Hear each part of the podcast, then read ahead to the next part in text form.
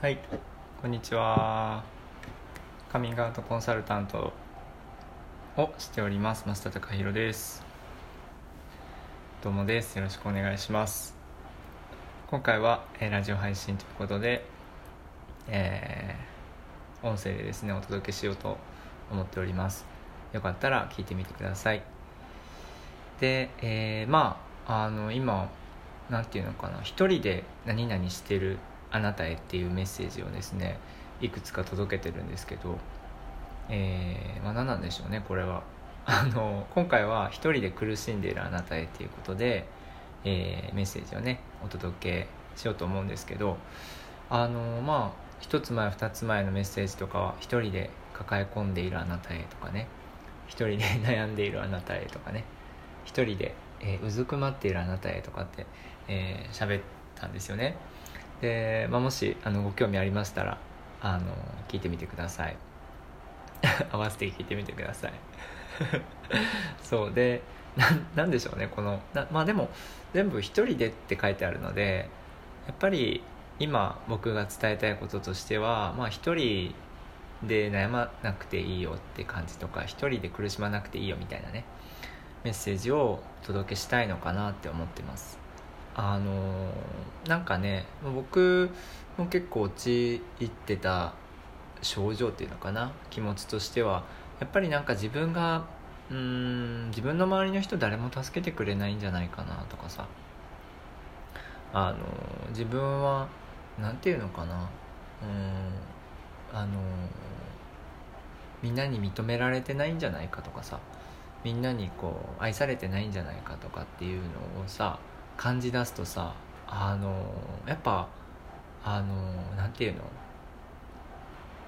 うん人生がうまく回んなくなってくるんですよね。そう。で結果苦しいっていう気持ちになって現れるのかなと思うんですけどなんかそんな感覚がありますね。そう。だからあの何かがねやっぱずれてるんですね。そう。苦しい時とかな、えーうずくまっている時っていうかね抱え込んで苦しくなってる時って何かがやっぱずれてるんですよ。僕の人生であなたの人生で。で自分をやっぱり楽にしてあげるために何か変えないといけないんです。なんかこう日々の中で自分がしてる選択あの選択決断じゃないですか生きるって。あの朝起きる時間とかもそうだし夜寝る時間とかもそうだしどんな布団で寝るかとかもだし朝何食べるかとかね朝何するかとか、えー朝風呂入るのか夜風呂入るのかとかさ昼ご飯どこで食べるとかさ全部選択決断じゃないですか生きるって。でそれがなんかこう毎日毎日繰り返されているように感じると思うんですけどそこで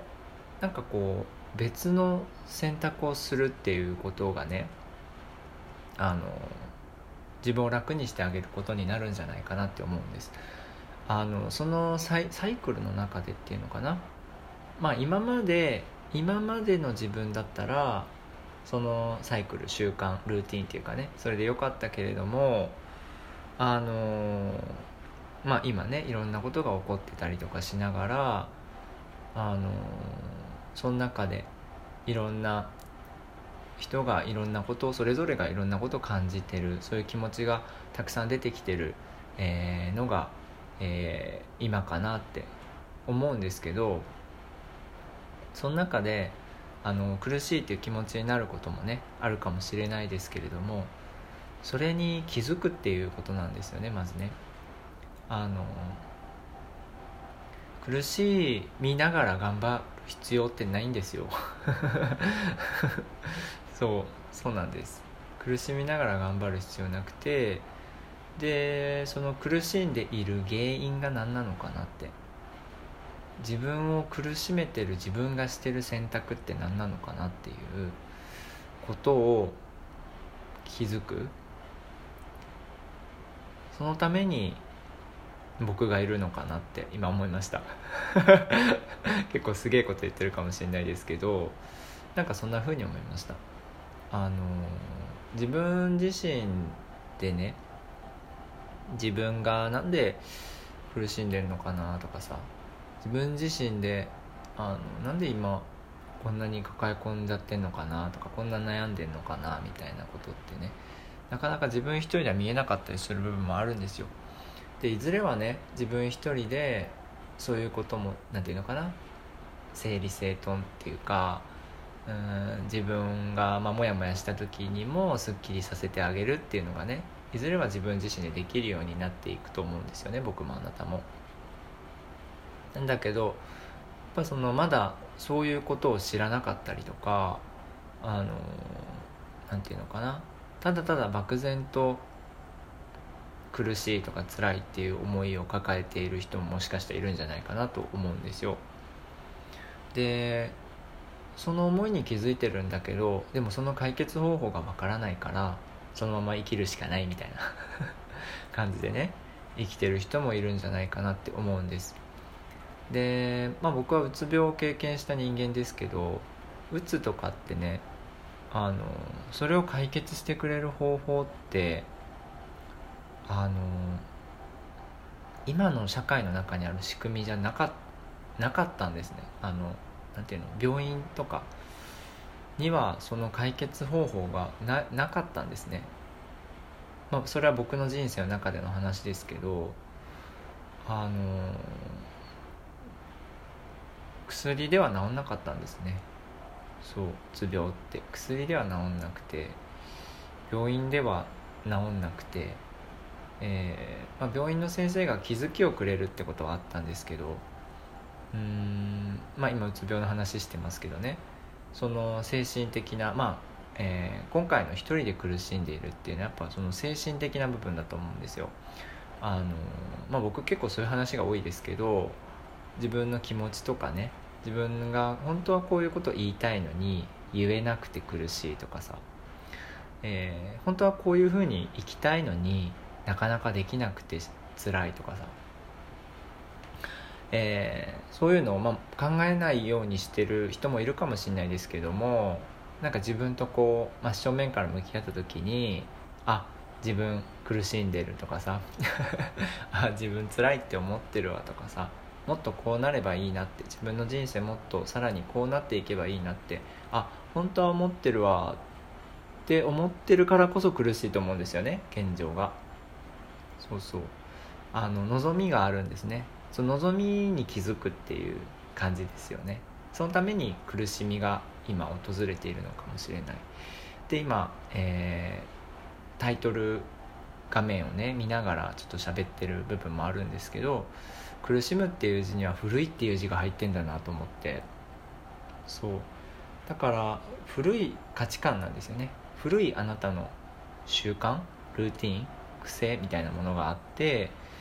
でもそれは習慣になってるのであなたはもしかしたら気づけないかもしれないですね。最初はね。でもなんか苦しいなっていう感覚だけは確かにあるみたいな。そうそう。で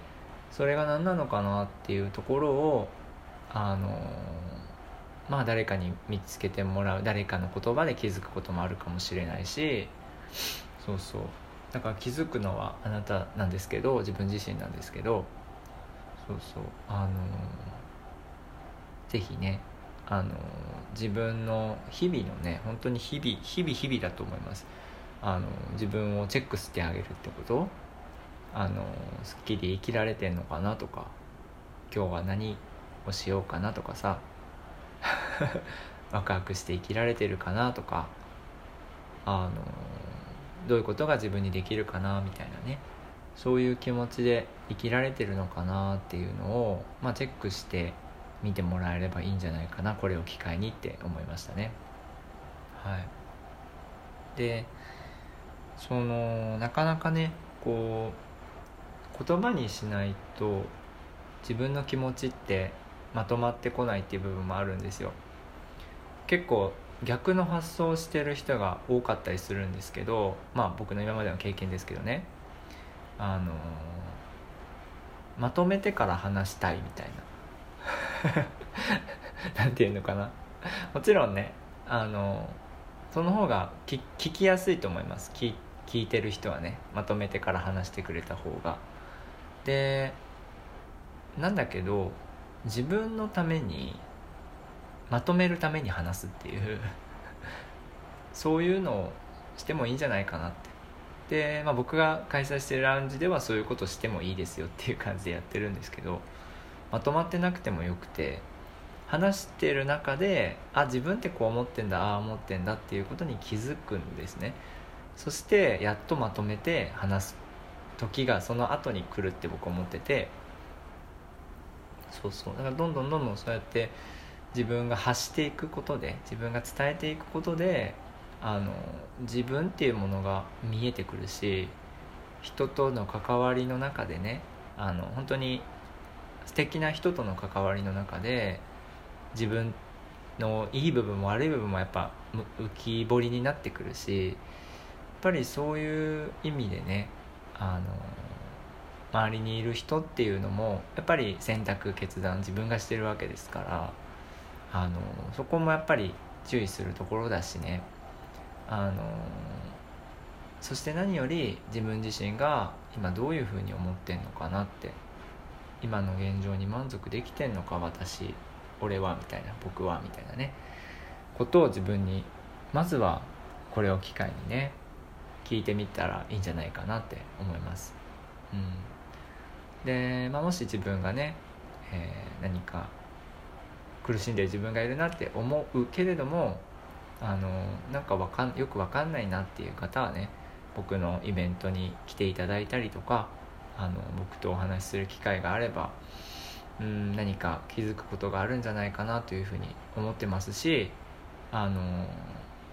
まあ、そういうことを僕も意図しながら意識しながらあのお話し会をね開催させていただいてますのであの、まあ、よければ、えー、ご参加くださいませ。はい。な感じですかね。あの今まで一人でうずくまっているあなたへ一人で悩んでいるあなたへ一人で抱え込んでいるあなたへ一人で苦しんでいるあなたへということで今回その苦しみっていう気持ちうん。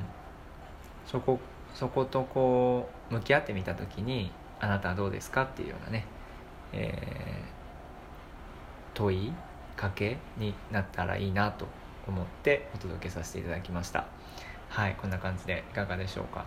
今回の、えー、ラジオ配信は以上になります。はい最後までお聴きいただきましてどうもありがとうございます。うんあのー、なんか一人でどうしようもない時もあると思うんですよ。うんうん。やっぱり何て言うのかな。自分がやっぱり新しい場所に行く？自分が成長するっていうのかな？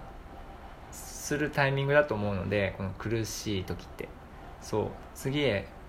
一歩踏み出す時だと思うし自分が成長する時だと思うんで。でそのために自分が今までやってることをやっぱ続けてても苦しみがどんどん続いていくだけなんですよね結局。だからやっぱりあの周りの人に聞いてもらったりとかね言葉をもらったりとかする中で気づけることっていうのがねやっぱあるのでそうそうあのうまくねあのあなたを支えてくれる人 に頼っていけばあなた自身の苦しみが和らいで和らぐよなと思ってるのでそうそうなんか、まあ、僕が開催するラウンジはそういう場所であれたらいいなっていうことを思っています。はい。以上になります。今回は一人で苦しんでいるあなたへということで。はい、えー、以上になります。カミングアウトコンサルタントの増田隆弘でした。じゃあまたお会いしましょう。ありがとうございました。